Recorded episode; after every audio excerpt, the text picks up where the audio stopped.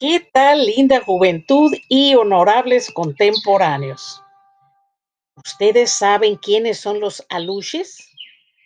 Ah, pues son duendes mayas, unos seres que son descendientes del enano de Uxmal. Cuenta la leyenda que fueron creados por sacerdotes mayas, quienes hacían un muy elaborado ritual y después de este se los llevaban y esparcían por el monte, cantando y rezando para que cumplieran su misión, la cual era cuidar las cosechas. También se dice que estos pequeños entes viven con unos perros en cuevas y salen de estas al ocultarse el sol, pero regresan a sus guaridas antes del amanecer.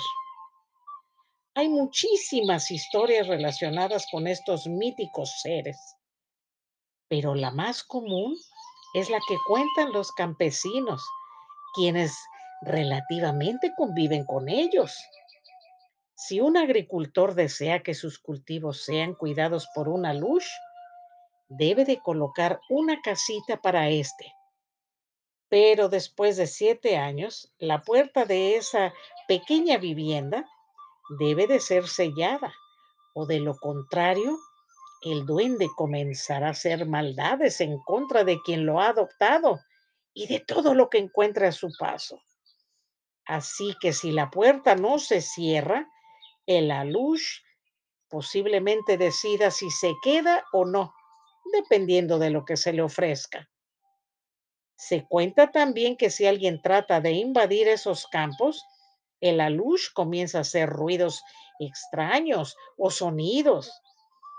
Se oyen carcajadas, se ven sombras o figuras que se desvanecen. Y todo esto es para ahuyentar al intruso. Con esto muestra su lealtad a su amo.